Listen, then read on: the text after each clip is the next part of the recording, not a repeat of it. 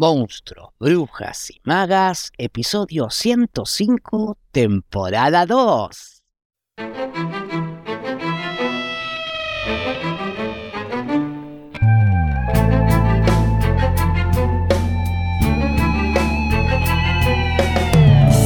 Bienvenidas y bienvenidos a un nuevo episodio de Monstruos, Brujas y Magas, un podcast producido por La Crespo Estudio, espacio multiplataforma que desarrolla actividades de formación, investigación, participación y encuentro vinculadas al teatro, el cine y la literatura.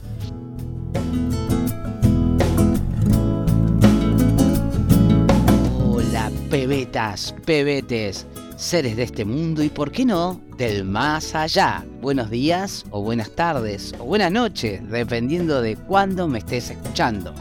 Bienvenidas y bienvenidos al episodio 105 de esta temporada 2 de Monstruos, Brujas y Magas, el podcast sobre libros, arte y escritura, en donde les comparto reseñas, análisis, entrevistas, audiolibros y todo, todo para quienes aman leer o, por qué no, escribir. Mi nombre es Facundo Rubinio, su anfitrión en este podcast y quien les desea un muy buen lunes aquí desde los estudios de Río de Janeiro, en Brasil, grabando para todo el mundo, en un episodio donde les voy a compartir un fragmento en clave de audiolibro de La Hora de la Estrella de Clarice Lispector, novela que es considerada una de las obras más importantes de la literatura brasileña y que ha sido aclamada por la crítica y el público en todo el mundo. También les voy a compartir un breve resumen. Y esta lectura la vamos a compartir durante mayo con las y los participantes del Club de Lectura, con quienes también leeremos en marzo Todo va a mejorar de Almudena Grandes y en abril Los Galgos, Los Galgos de Sara Gallardo.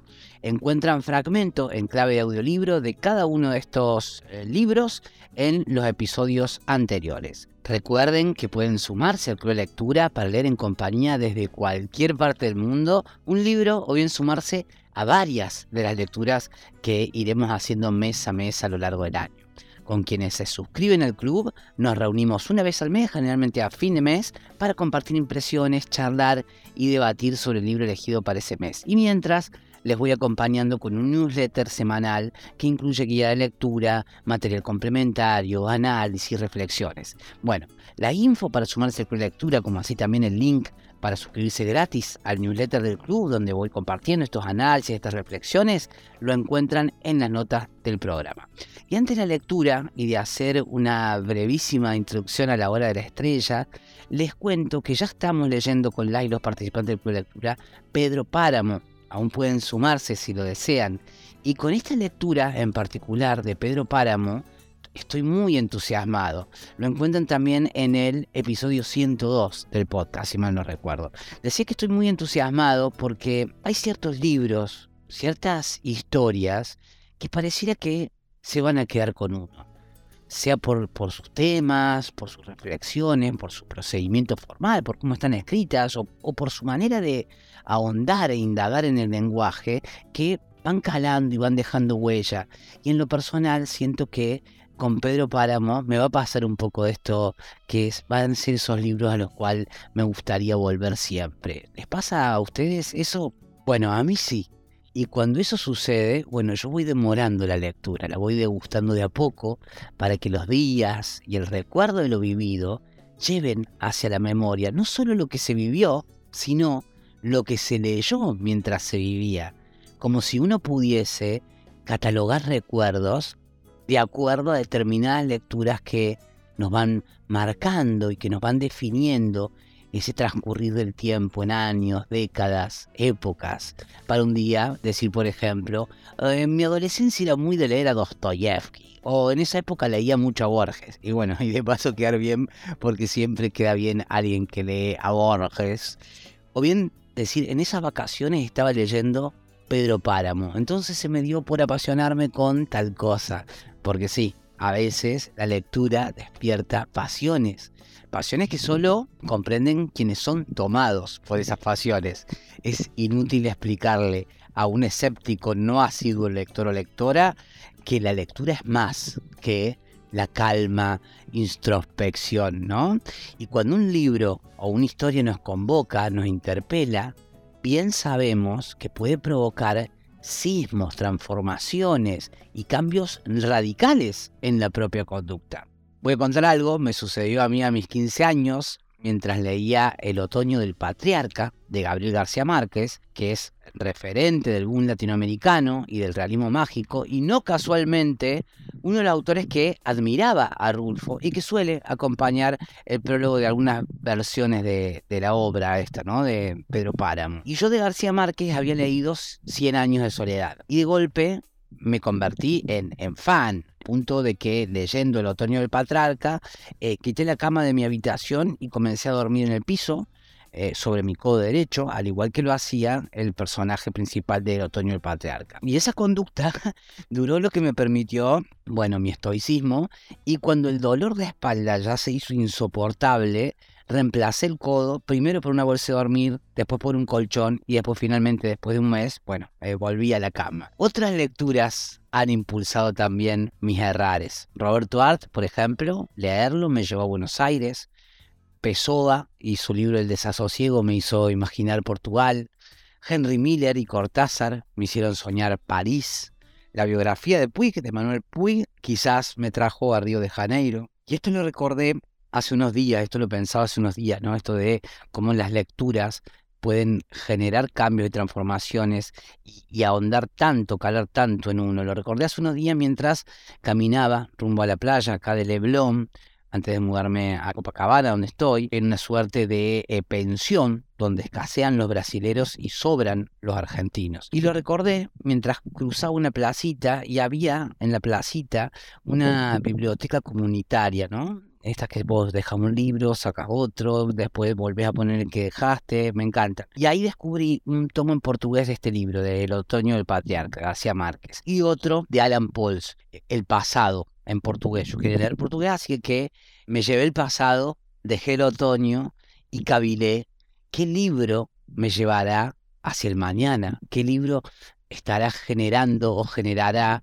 mi ansia de futuro, mi ansia de de mañana. ¿A ustedes les pasó alguna vez que tienen libro que les haya marcado la vida o que los hayan impulsado a crear nuevos presentes?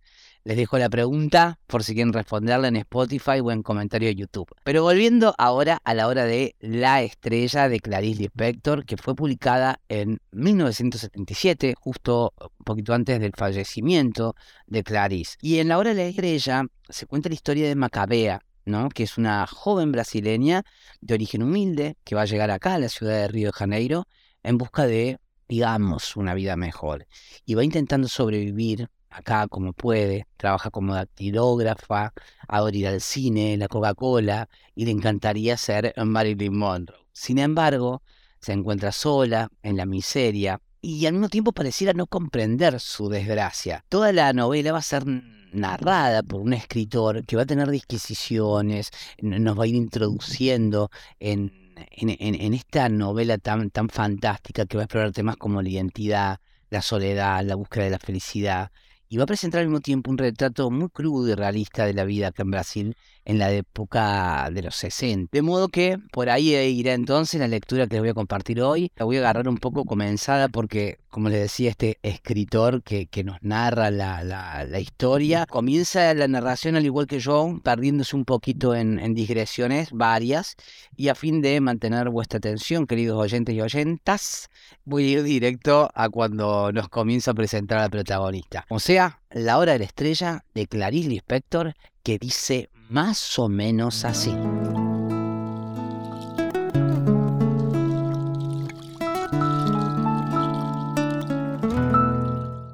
Me olvidé de decir que todo lo que estoy ahora escribiendo está acompañado por el redoblar enfático de un tambor tocado por un soldado. En el instante mismo en el que yo comience la historia, el tambor cesará súbitamente. Veo a la nordestina mirándose al espejo y, redoblar de tambor, en el espejo aparece mi rostro cansado y barbudo. A tal punto nosotros nos intercambiamos. No hay duda de que ella es una persona física. Y adelanto un hecho. Se trata de una muchacha que nunca se miró desnuda porque tenía vergüenza. ¿Vergüenza por pudor o por ser fea? Me pregunto también ¿Cómo voy a caer con todo el cuerpo en hechos y hechos? es que de repente lo figurativo me fascinó. Creo la acción humana y me estremezco. También quiero lo figurativo así como un pintor que solo pintase colores abstractos quisiese mostrar que lo hacía por gusto y no por saber dibujar. Para dibujar a la muchacha tengo que domarme y para poder captar su alma tengo que alimentarme frugalmente de frutas y beber vino blanco, helado, pues hace calor en este cuartucho en el que me encerré y desde el cual tengo la veleidad de querer ver el mundo. También tuve que abstenerme del sexo y del fútbol, sin hablar de que no entro en contacto con nadie. ¿Volveré algún día a mi vida anterior? Lo dudo mucho. Veo ahora que me olvidé de decir que por ahora no leo nada para no contaminar con lujos la simplicidad de mi lenguaje. Pues como dije, la palabra se tiene que parecer con la palabra, mi instrumento, o no soy un escritor. En verdad sería más bien un actor, porque solo con el modo de puntuar hago malabarismos de entonación y obligo a que la respiración ajena me acompañe en el texto. También me olvidé de decir que el registro que en breve debo comenzar, pues ya no aguanto la presión de los hechos, el registro que en breve debe comenzar está escrito bajo el auspicio de la gaseosa más popular del mundo, y que no por eso me paga dinero, gaseosa desparramada por todos los países del mundo. Además, fue esta bebida la que patrocinó el último terremoto en Guatemala, a pesar de tener gusto a olor de esmalte de uñas, de jabón aristolino y de plástico masticado. Todo esto no impide que todos la amen con servilismo y deferencia. También porque, y lo voy a decir ahora, es una cosa difícil que solo yo entiendo, porque esa bebida que tiene coca es hoy. Ella es un medio para que las personas se actualicen y se ubiquen en la hora presente. En cuanto a la muchacha, ella vive en un limbo impersonal, sin alcanzar lo peor ni lo mejor.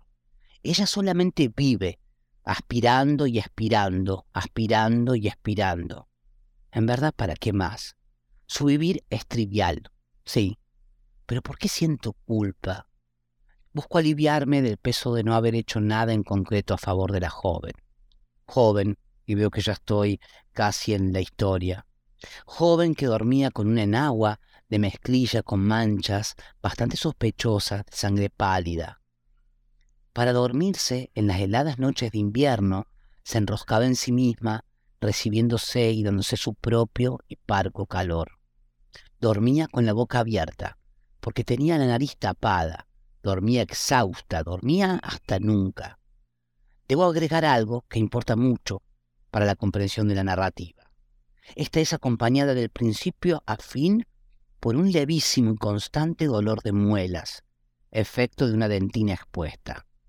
Aseguro también que la historia será igualmente acompañada por el violín plañidero tocado por un hombre muy flaco que está en la esquina. Tiene la cara estrecha y amarilla como si ya hubiese muerto. Tal vez esté muerto. Todo esto lo dije con tantas digresiones por miedo de haber prometido demasiado y dar apenas lo simple y lo poco. Pues esta historia es casi nada, el modo de comenzar de repente, así como si me arrojara de repente en las aguas gélidas del mar, enfrentando con coraje suicida el frío intenso. Voy ahora a comenzar por el medio diciendo que, que ella era incompetente. Incompetente para la vida, le faltaba la maña para darse maña. Solo vagamente tenía conocimiento de la especie de ausencia que tenía de sí en sí misma. Si fuese una criatura que se expresase, diría el mundo está fuera de mí. Yo estoy fuera de mí. Va a ser difícil escribir esta historia. A pesar de no tener nada que ver con la muchacha, tendré que escribirme todo a través de ella por entre mis asombros. Los hechos son sonoros, pero entre los hechos hay un susurro. Es el susurro lo que me impresiona. Le faltaba la maña para darse maña, tanto que, explosión, no argumentó nada a su favor cuando el jefe de la firma de representantes de Roldanas le avisó con brutalidad, brutalidad que ella parecía provocar con su cara de tonta en un rostro que pedía un cachetazo. Con brutalidad le dijo que solo Gloria, su colega, mantendría el empleo, porque en lo que se refiere a ella se equivocaba mucho en la dactilografía, además de ensuciar invariablemente el papel. Eso fue lo que le dijo. En cuanto a la muchacha, entendió que por respeto debía responder alguna cosa y habló entonces ceremoniosa a su jefe, al que amaba secretamente. Discúlpeme la molestia. El señor Raimundo Silveira, que a esta altura ya le había dado la espalda, se volvió un poco sorprendido con inesperada delicadeza y algo en la cara, casi sonriente de la dactilógrafa, le hizo decir con menos grosería en la voz, aunque a su pesar, Bien, la despedida puede no ser ahora, y capaz hasta que se demora un poco. Después de recibir el aviso de despido, se fue al baño para estar sola porque se encontraba aturdida. Se miró maquinalmente al espejo opaco y oscurecido por encima del lavabo inmundo y descascarado, lleno de cabellos, lo que tan bien combinaba con su vida. Le pareció que el espejo no reflejaba ninguna imagen. ¿Había desaparecido por si acaso su existencia física? Enseguida pasó esa ilusión y observó la cara toda deformada por ese espejo ordinario, la nariz vuelta enorme como la de un payaso con nariz de cartón, se miró y pensó al pasar, tan joven y ya oxidada. Están los que tienen y están los que no tienen. Es muy simple. La muchacha no tenía. ¿Qué no tenía? Apenas eso mismo, no tenía. Si se entiende bien, si no, también está bien. Pero ¿por qué me ocupo de esta muchacha cuando lo que más deseo es trigo puramente maduro y oro del estilo? Cuando era pequeña, para castigarla, su tía quiso darle miedo diciéndole que el hombre vampiro, aquel que chupa la sangre de la persona mordiéndole las blanduras de la garganta, no tenía reflejo en el espejo.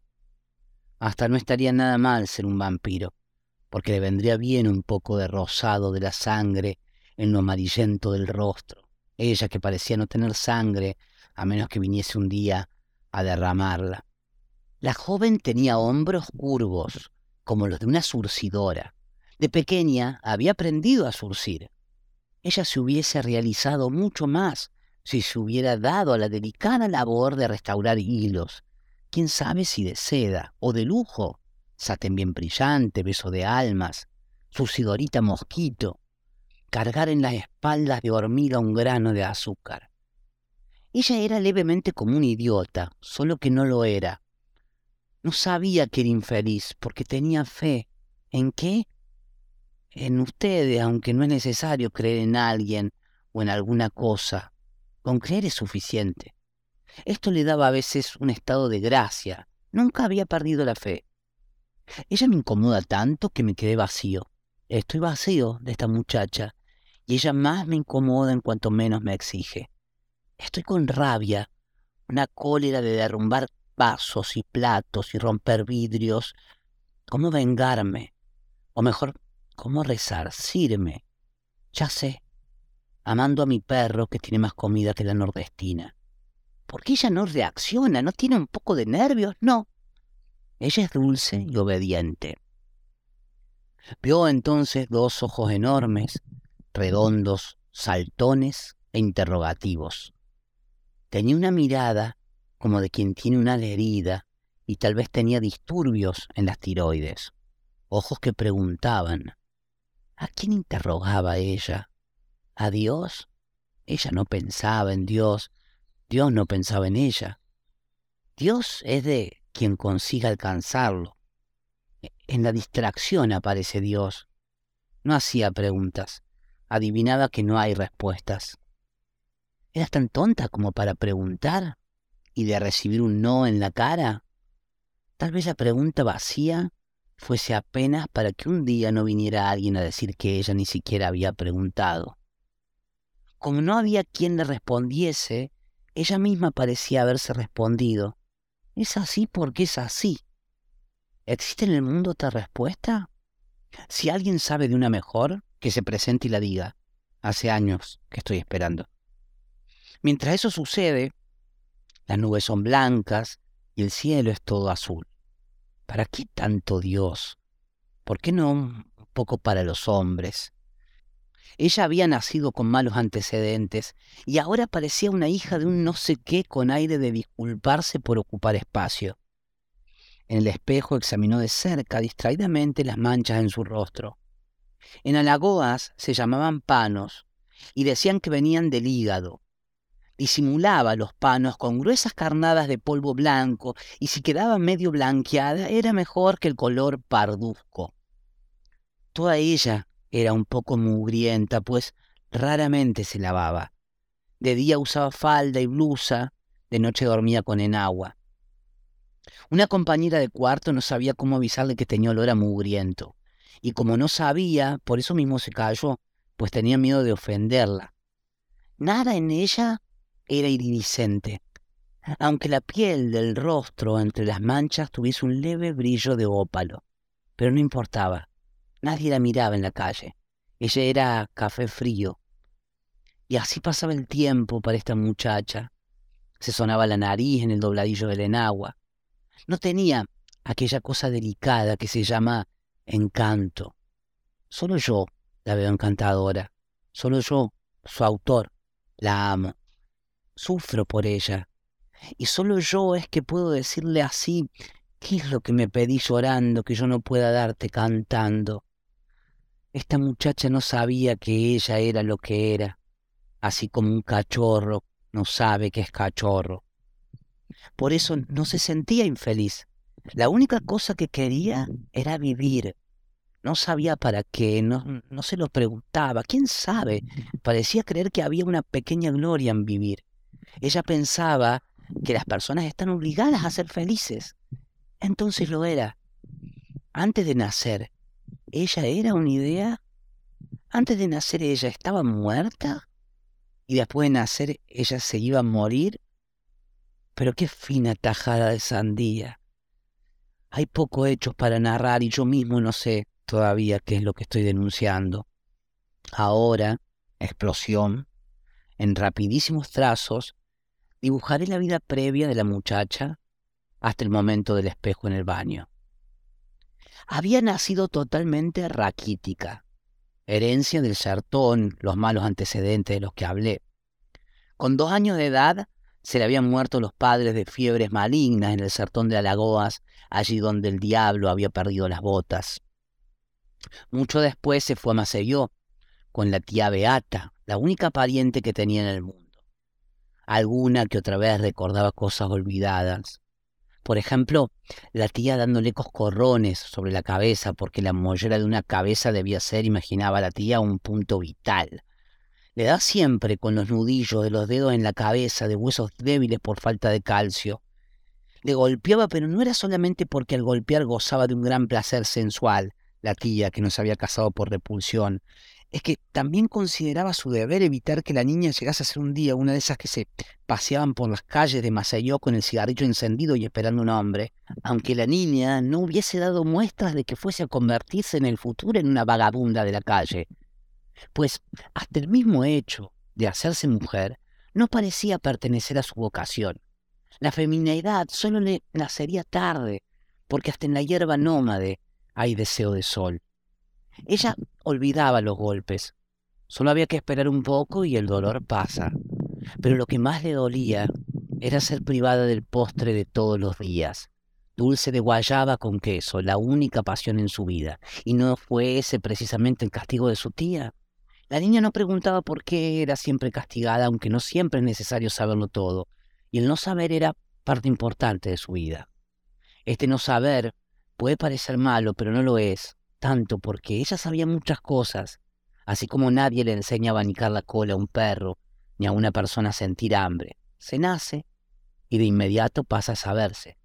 Así como nadie le enseñaría un día a morir. Seguramente un día moriría, como si antes hubiese estudiado de memoria la representación del papel de una estrella. Pues en la hora de la muerte las personas se vuelven brillantes estrellas de cine. Es el instante de gloria de cada uno y es como cuando en el canto coral se oyen agudos sibilantes. Cuando era pequeña había tenido el deseo intenso de criar un animal, pero la tía creía que tener un animal era una boca más para alimentar. Entonces ella inventó que solo le correspondía criar pulgas, ya que no merecía el amor de un perro. Del contacto con la tía se había quedado cabizbaja, pero lo beato de su tía no se le había contagiado. Muerta la tía, ella nunca más fue a una iglesia porque no sentía nada y las divinidades le eran extrañas. Así es la vida. Se aprieta un botón y la vida se enciende. Solo que ella no sabía cuál era el botón que había que apretar, ni se daba cuenta de que vivía en una sociedad técnica donde ella era un tornillo del que se podía prescindir. Pero descubrió, inquieta, una cosa, que ya no sabía lo que era haber tenido padre y madre, había olvidado ese sabor. Y si lo pensaba mejor, parecía ser que ella había brotado de la tierra del sertón en un hongo rápidamente cubierto de moho. Ella hablaba, sí, pero era extremadamente callada. A veces consigo extraer una palabra de ella, aunque ella se me escapa entre los dedos. A pesar de la muerte de la tía, tenía la certeza de que con ella iba a ser diferente porque ella nunca se moriría. Mi pasión es ser el otro, en este caso la otra. Me estremezco tanto, tan enclenque como ella. Lo definible me está cansando un poco. Prefiero la verdad que hay en el presagio, cuando me libere de esta historia volveré al dominio más irresponsable de no tener más que leves presagios. Yo no inventé a esa muchacha. Ella forzó dentro de mí su existencia. Ella no era ni de lejos una débil mental. Estaba sin rumbo y era creyente como un idiota. Por lo menos no mendigaba comida porque hay toda una subclase de gente más perdida y hambrienta. Solo yo la amo. Después, no se sabe por qué, habían venido para Río, el increíble Río de Janeiro. La tía le había conseguido un empleo, pero después se murió y ella, ahora sola, vivía en una pensión de cuarto compartido con otras jóvenes empleadas de las tiendas americanas.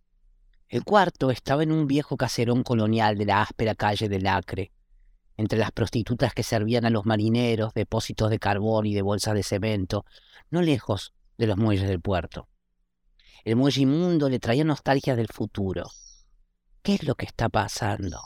Parece que escuchar acordes de un piano alegre será el símbolo de que la vida de la muchacha tendrá un futuro esplendoroso.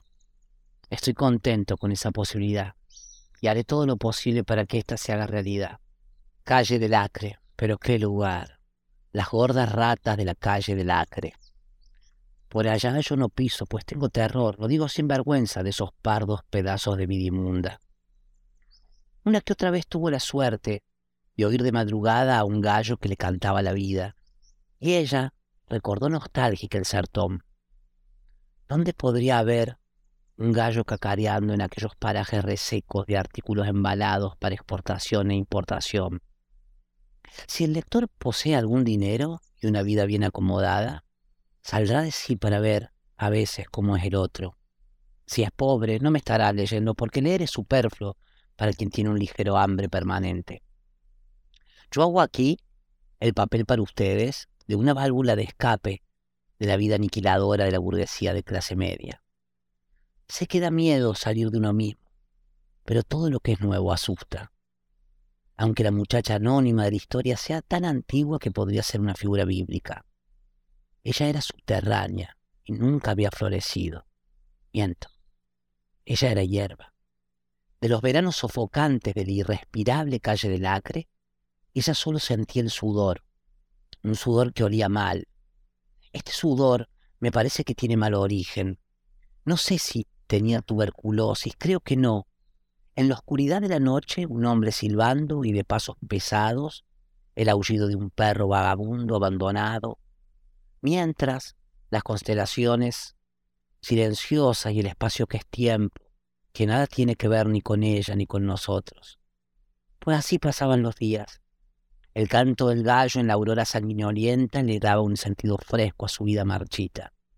Había de madrugada un pajarerío bullicioso en la calle del Acre. Es que la vida brotaba del suelo, alegre por entre las piedras. Calle del Acre para vivir calle del Labradio para trabajar, muelles del puerto para ir a curosear los domingos, uno que otro prolongado silbato de un navío carguero que no se sabe por qué ahogaba el corazón y uno que otro delicioso, aunque también doliera un poco, canto de un gallo. Era desde nunca que venía el canto del gallo. Venía del infinito hasta su cama llenándola de gratitud. Sueño superficial porque hace casi un año que estaba resfriada. Tenía el de tos seca por la madrugada. Los ahogaba con su almohada minúscula. Pero las compañeras del cuarto, María da Peña, María Aparecida, María José y María Secas, no se incomodaban. Estaban demasiado cansadas por el trabajo que, no por ser anónimo, era menos arduo. Una vendía polvo de arroz coti. Ay, qué cosa. Ellas se daban vuelta y volvían a dormirse. La tos de la otra hasta las arrullaba en un sueño más profundo. ¿El cielo es hacia abajo o hacia arriba? pensaba la nordestina. Acostada no lo sabía. A veces antes de dormir sentía hambre y quedaba medio alucinada pensando en carne de vaca. El remedio entonces era masticar papel bien masticadito y tragarlo. Sí, me acostumbro, pero no me amanso, por Dios. Me doy mejor con los animales que con la gente. Cuando veo a mi caballo libre y suelto en el prado me dan ganas de recostar mi rostro en su vigoroso y aterciopelado pescuezo y contarle mi vida. Y cuando acaricio la cabeza de mi perro, sé que él no exige que yo tenga un motivo o que debe explicarme. Tal vez la nordestina ya haya llegado a la conclusión de que la vida incomoda bastante. Alma que no cabe bien en el cuerpo, aunque fuera un alma trivial como la suya. Imaginaba, toda supersticiosa, que si por acaso llegase alguna vez a sentir un gusto muy fuerte de vivir, se rompería súbitamente el hechizo que la hacía princesa y se transformaría en un bicho rastrero. Porque por mala que fuese su situación, ella no quería ser privada de sí, quería ser ella misma. Creía que sufriría un grave castigo y hasta correría el riesgo de morir si sintiese ese gusto de vivir. Entonces se defendía de la muerte por intermedio de un vivir de menos, gastando poco de su vida para que ésta no se acabara. Esta economía le daba alguna seguridad, pues quien cae en el suelo no pasa. ¿Tendría ella la sensación de que vivía para nada? No lo puedo saber. Pero creo que no. Solo una vez se hizo una pregunta trágica. ¿Quién soy yo? Se asustó tanto que dejó totalmente de pensar. Pero yo, que no llego a ser ella, siento que vivo para nada. Soy gratuito y pago las cuentas de luz, gas y teléfono.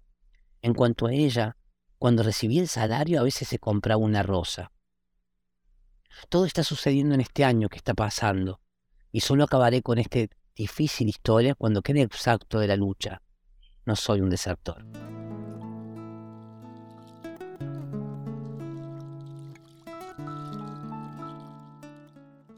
Bueno, y ahí estuvo entre nosotros la hora de la estrella de Clarice Lispector en la voz de este servidor. Deseo lo hayan disfrutado tanto como yo y como saben quedan pues invitados a sumarse al club de lectura, a compartir, dialogar y debatir sobre esta novela desde cualquier parte del mundo durante el mes de mayo. Al club te puedes sumar a una lectura o a varias. Si deseas consultar cuál es el calendario de las distintas lecturas que vamos a hacer en el año y la dinámica del club, como así también cómo inscribirte, te recuerdo que encontrás toda la info en los links de las notas del programa o escribiendo a la crespoestudio.gmail.com. Ahí me puedes escribir y consultarme por el calendario de lecturas, por la dinámica o por cualquier otra cosa. Te dejo también en las notas del episodio los links por si querés consultar información sobre los distintos cursos y actividades que hacen sostenible el podcast, como por ejemplo el taller de escritura persona a persona, los cursos de hablar o leer en público, las consultorías en comunicación personal y bueno, el bootcamp de producción y creación de podcast. Todo, todo eso lo encontrás entonces en las notas del episodio o en la caja de descripción si lo estás viendo o escuchando en YouTube. Si te gustó el episodio, me ayuda muchísimo que lo valores con 5 estrellas en Spotify o la plataforma donde estés escuchando y lo recomiendes con amigos, amigas que también puedan disfrutar de la lectura. La semana que viene les voy a compartir un fragmento de nuestra lectura de junio, cosas pequeñas como esas, de Claire Keegan. Pero eso será la semana que viene porque por acá quedamos hoy y así se ve este episodio número 105 de esta segunda temporada de Monstruos, Brujas y Magas en donde deseo haberles aportado contenido que haya sido de su interés y haber sido buena compañía y agradecerles porque ustedes han sido buena compañía para mí y valoro mucho que me sigan acompañando para aprender, descubrir, redescubrir y por qué no encontrarnos en el camino de este alto viaje entre monstruos, brujas y magas. Mi nombre es Facundo Rubiño, coordinador y creador de la Crespo Estudio y quien les desea que hagan un muy buen día y una muy buena semana. Ser entonces hasta el próximo lunes, pebetas, pebetes, para seguir con más Monstruos, Brujas y Magas a las 7 a.m. por tu plataforma de podcast favorita.